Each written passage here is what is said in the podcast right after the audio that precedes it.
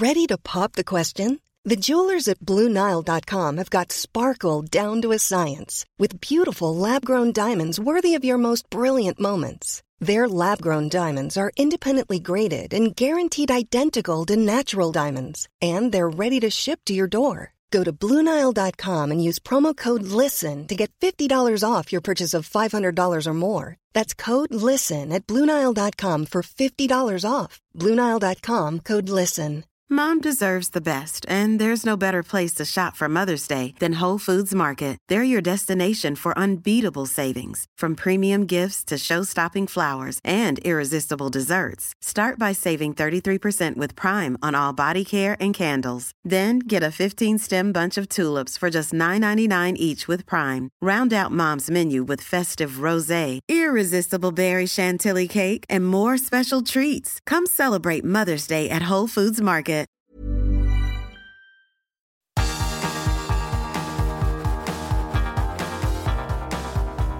Universo Premier, tu podcast de la Premier League.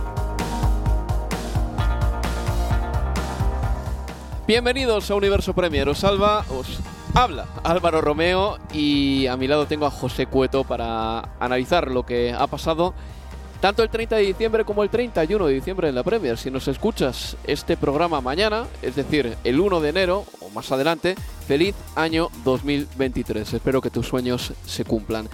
Como digo, yo soy Álvaro Romeo y vamos a repasar lo que viene pasando en eh, esta jornada, que empezaba el viernes 30 con eh, la derrota del West Ham United en casa por 0 a 2 frente al Brentford y lesión incluida de Ivan Tony, el delantero de los Bees que se fue del terreno de juego en camilla y además con la rodilla inmovilizada. Al término del partido, Thomas Frank decía lo siguiente, abro comillas, hay una posibilidad de que no sea nada, esperemos que sea así. Cierro comillas. Suscribo lo que dice el técnico danés, pero no tenía buena pinta, lo de Ivan Tony. También el viernes el Liverpool le ganaba 2 a 1 al Leicester City, luego nos contará Leo Bachanian cómo fue ese partido. Y ya el sábado el Wolverhampton Wanderers caía en casa por 0-1 frente al Manchester United. Lopetegui sufría su primera derrota en la Premier League. El gol del Manchester United lo marcaba Marcus Rashford. El Bournemouth caía también en su casa frente al Crystal Palace por 0 goles a 2. Para el Crystal Palace marcaban Jordan Ayew y Eberechi Eze en la primera mitad. El eh, Fulham le ganaba 2 a 1 al eh, Southampton, un Southampton que ahora mismo es colista de la Premier League. El Fulham eh, está muy bien en la tabla, en este momento es séptimo, a la espera de lo que pase en, en otros partidos. Y hay que decir que James Ward-Prowse ha marcado un gol de falta para el Southampton. Bien, ¿Por qué destaco a James Ward-Prowse? ¿Por qué destaco esto que pasa con bastante asiduidad? Pues porque James Ward-Prowse ya ha marcado 15 goles de falta en toda su carrera en la Premier y está a 4 goles de superar a David Beckham en este apartado. David Beckham anotó 18 goles de falta en la Premier League. El Manchester City empató a uno con el Everton. Un eh, empate del Manchester City en el que marcó Erling Haaland. Parecía que el City lo tenía todo encarrilado en la primera parte cuando anotaba Haaland, pero en la segunda parte se puso tonta y Demarai Gray marcó un golazo para eh, lograr un empate para los Toffees de Frank Lampard que necesitaban imperiosamente puntuar. Y el Newcastle y el Leeds United empataron a cero. Así que el segundo de la tabla, el Manchester City, y el tercero de la tabla, el Newcastle, no han podido pasar del empate en casa. A mi lado tengo a, José Cueto para hablar de lo que ha sido pues un poco esta jornada del sábado y sobre todo el Manchester City Everton. Hola José, ¿qué tal? Hola, muy buenas Álvaro. Pues sí, jornada en que nos hemos divertido. Eh, por momentos también hay que decirlo, no siempre ha sido tan brillante, no en todos los minutos este Manchester City Everton, pero que al final ha dejado mucha emoción. La segunda parte, sobre todo, empezó horrible con esas interrupciones que al final le vinieron de perlas al Everton para meterse en el partido.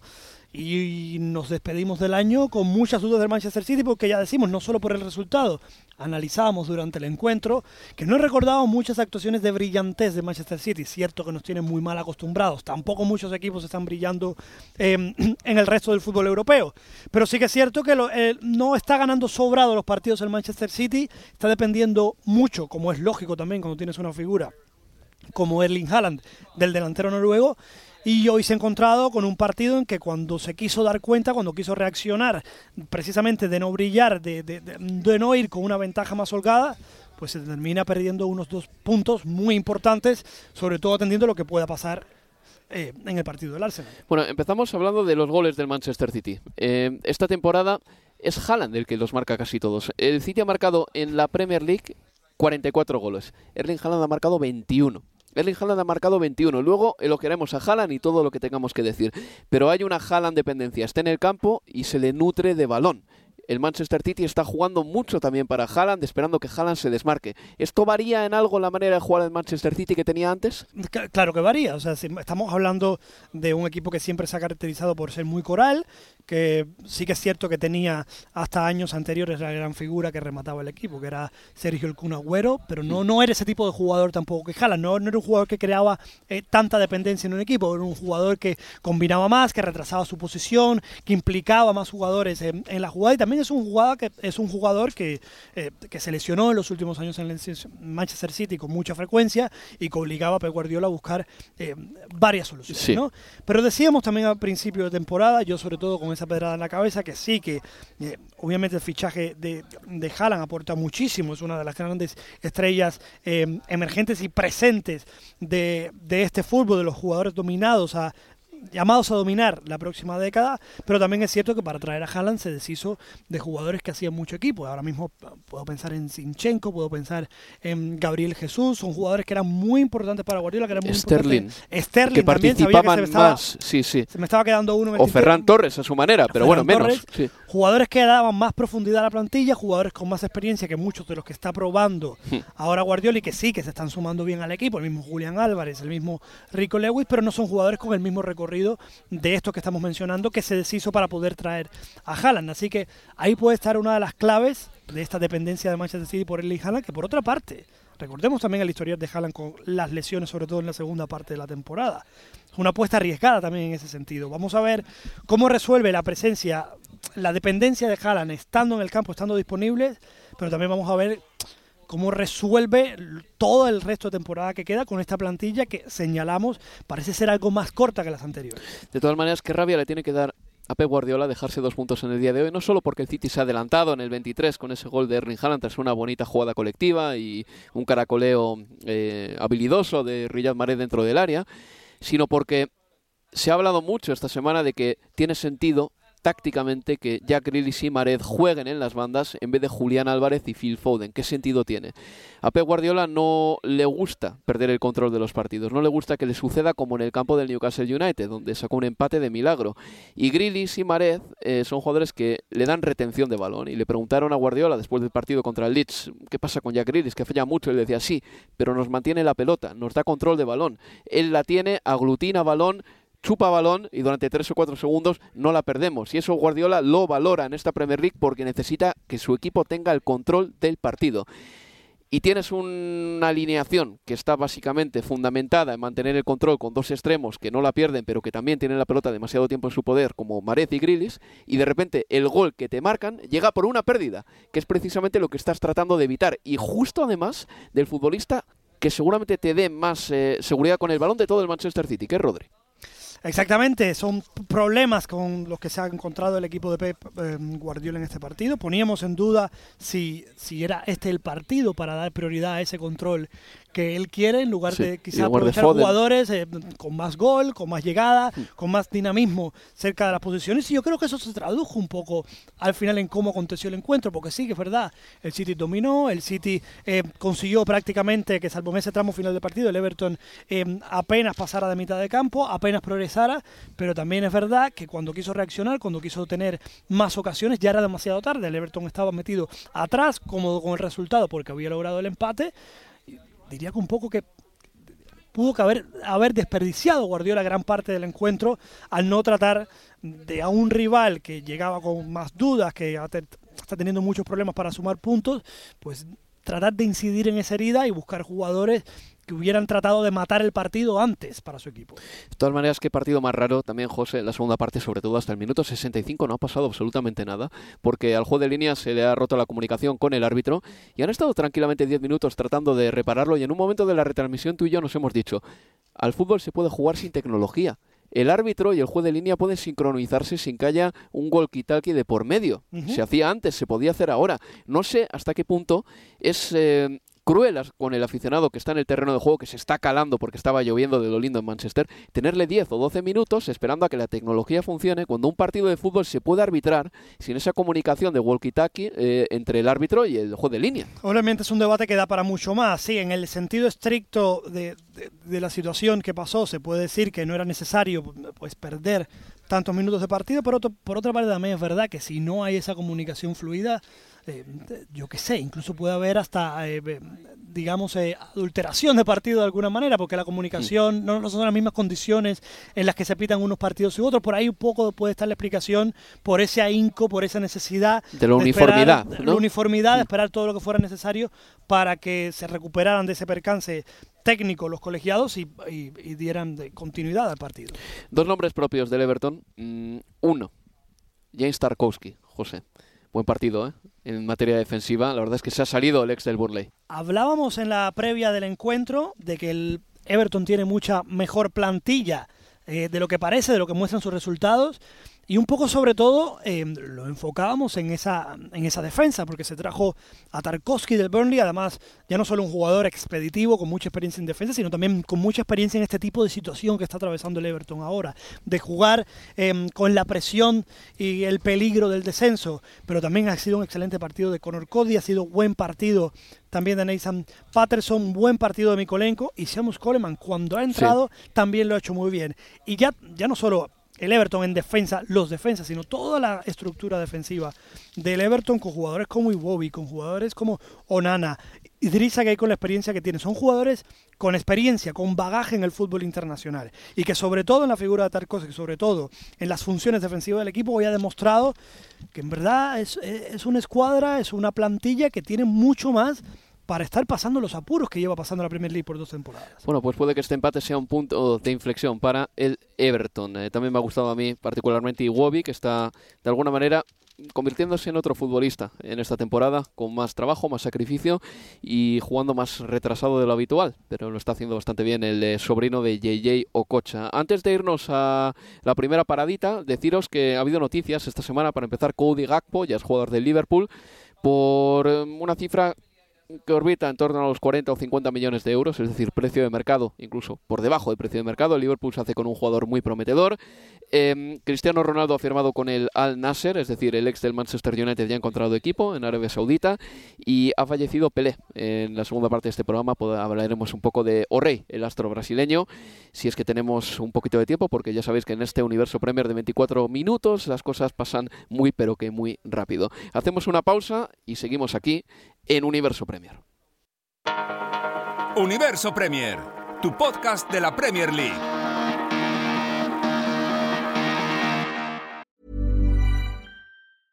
A lot can happen in three years, like a chatbot may be your new best friend. But what won't change? Needing health insurance. United Healthcare Tri Term Medical Plans, underwritten by Golden Rule Insurance Company, offer flexible, budget friendly coverage that lasts nearly three years in some states. Learn more at uh1.com. Ready to pop the question? The jewelers at BlueNile.com have got sparkle down to a science with beautiful lab grown diamonds worthy of your most brilliant moments. Their lab grown diamonds are independently graded and guaranteed identical to natural diamonds, and they're ready to ship to your door. Go to Bluenile.com and use promo code LISTEN to get $50 off your purchase of $500 or more. That's code LISTEN at Bluenile.com for $50 off. Bluenile.com code LISTEN. Hey there, it's Michelle Norris. I'm host of a podcast called Your Mama's Kitchen. When I travel, I'm usually looking for a way to find a taste of home when I'm not at home. And one of the things I love to do when I am at home is entertain. And Airbnb allows me to do that. When I was in California recently, I rented a house that had a great kitchen. And when we were sitting around the table, we we're all thinking, we're in someone else's house. Someone could be in all of our homes as well. If you have a home, but you're not always at home, you have an Airbnb. Your home might be worth more than you think. Find out how much at airbnb.com/slash host.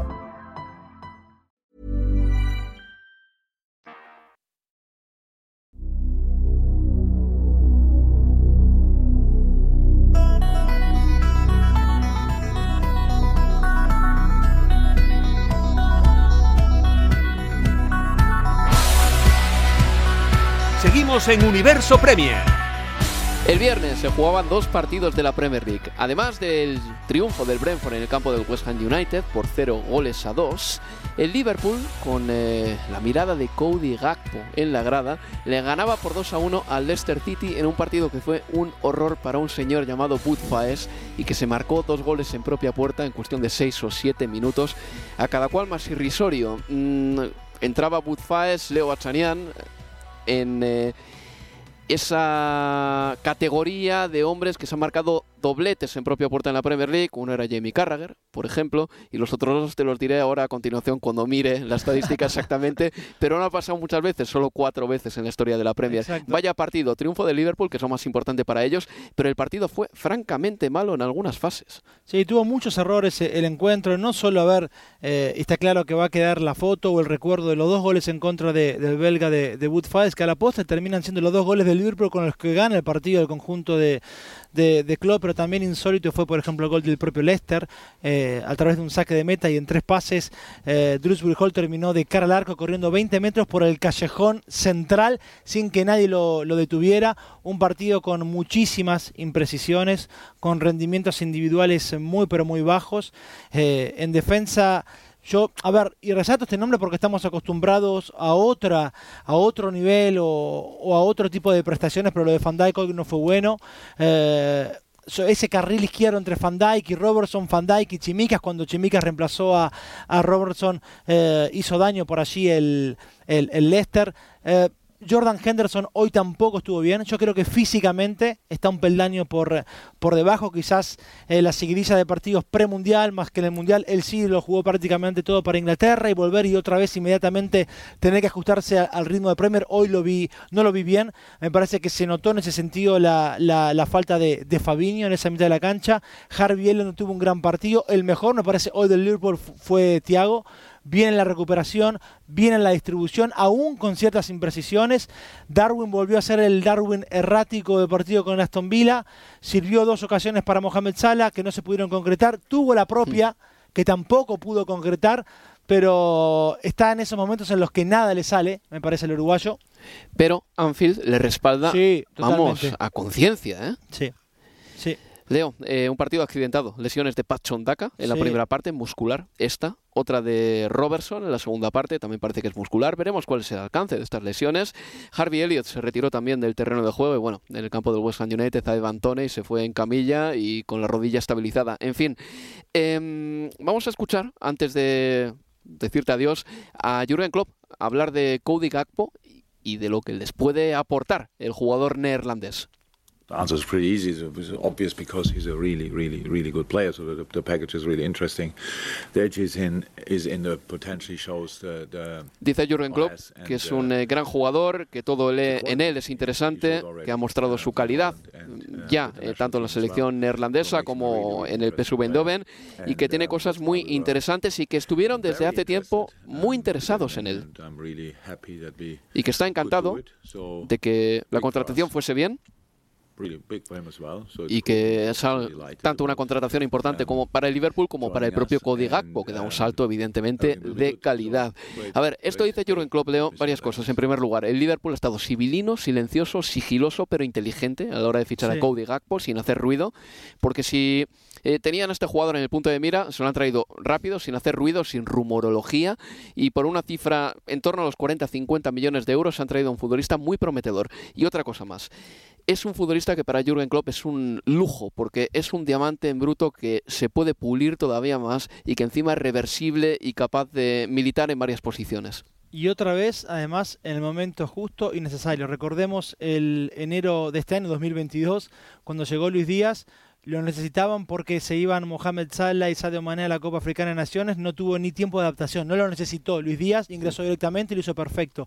Hoy después de dos partidos en los que vemos el rendimiento de Select Chamberlain en esa zona del tridente de ataque por el costado izquierdo, con Luis Díaz fuera, Diego Goyota fuera, ninguno de los dos antes del mes de febrero, tener a Capco que puede operar en esa zona del ataque es excelente, es espectacular, es lo que necesita este Liverpool hoy, porque otra vez quedó en evidencia que Oxlade Chamberlain probablemente quizás la próxima temporada no siga, no está aprovechando sus oportunidades y el salto de calidad que le da Gapco es, es realmente muy pero muy bueno, además del precio por, el que se lo trajeron, que bueno, que llama la atención. Está incluso por debajo del precio de mercado. Sí. Leo, tiene, tengo una curiosidad tremenda por ver el tipo de futbolista en el que termina convirtiéndose Cody Gakpo, porque ahora mismo parece que es un poco como una especie de lienzo en blanco y puede tirar un poquito para cualquier sitio. Puede convertirse en un delantero centro, puede ser un 10. A mí me gusta sobre todo cómo barre el frente del ataque y ese instinto que tiene para llegar desde segunda de línea o incluso mm, siendo hombre de referencia para marcar muchos goles. Pero una cosa que yo creo que hoy a Cody Gakpo le ha tenido que reconfortar muchísimo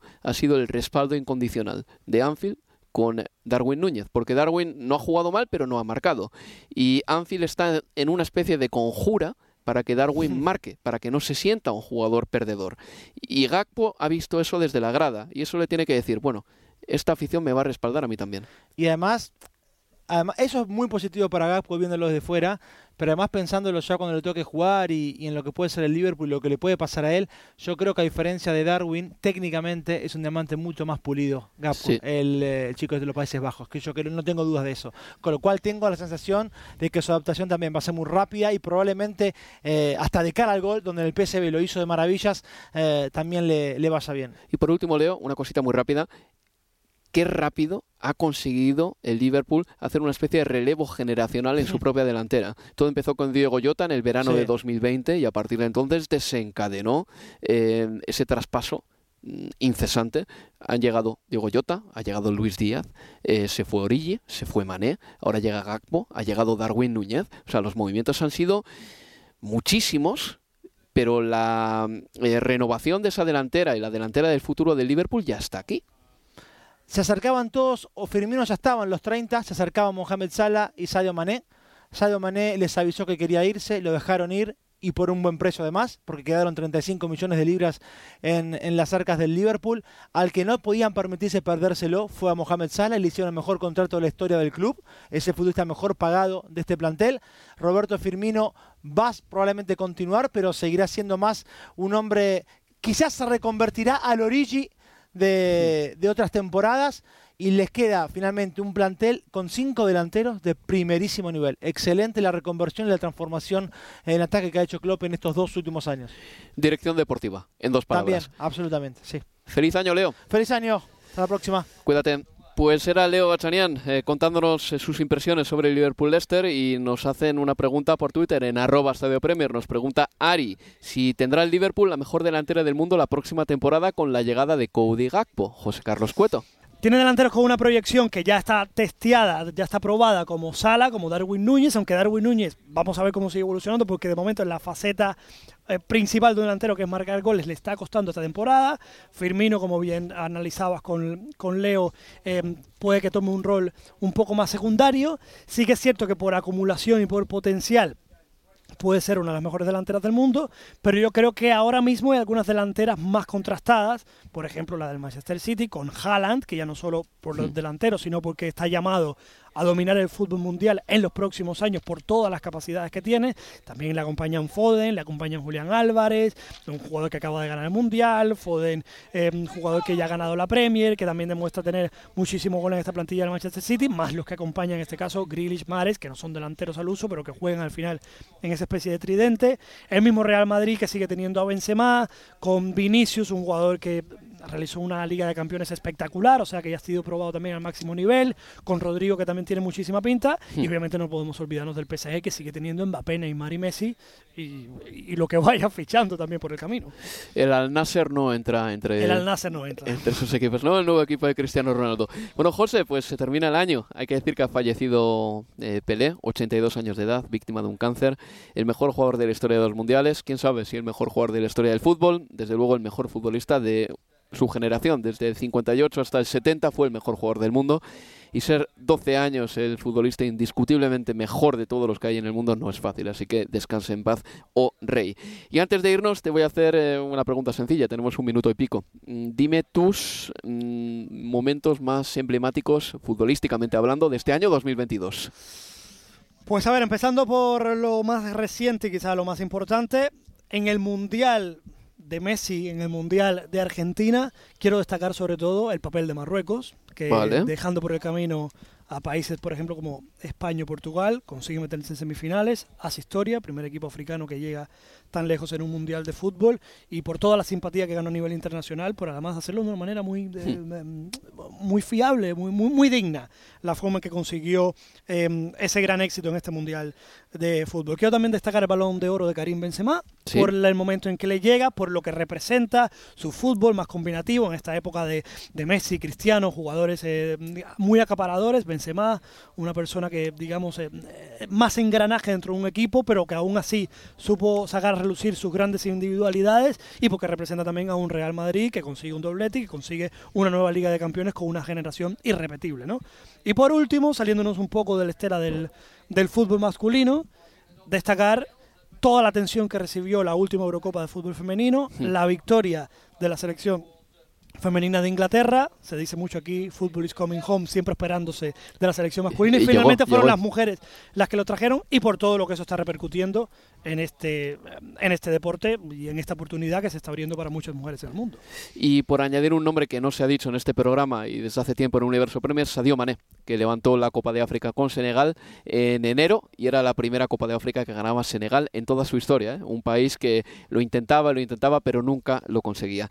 José Carlos Cueto, feliz año, amigo. Feliz año, Álvaro. Y nada, pues nosotros paramos aquí, pero el 3 de enero volvemos con más Premier League. Así que nada, ¿eh? disfruta y mira la clasificación de la Premier porque en este momento el Arsenal está ganando 0-1 al Brighton and Hove Albion, lo que significa que el Arsenal tiene 7 puntos de ventaja sobre el Manchester City. Y si termina el partido en el Amex Stadium así, empieza a ser ya una distancia más que considerable. Así que nada, amigos, compañeros, esto ha sido todo por nuestra parte. Tened un feliz 2023. Adiós, amigos. Adiós. Universo Premier, tu podcast de la Premier League.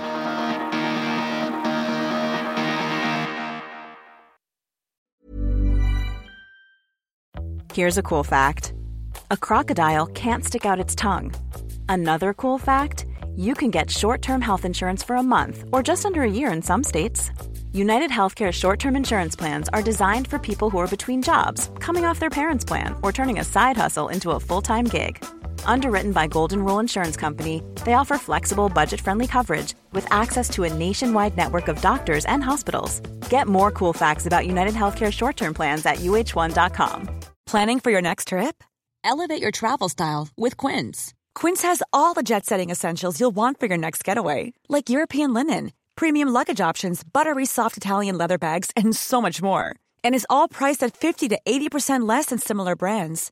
Plus, Quince only works with factories that use safe and ethical manufacturing practices.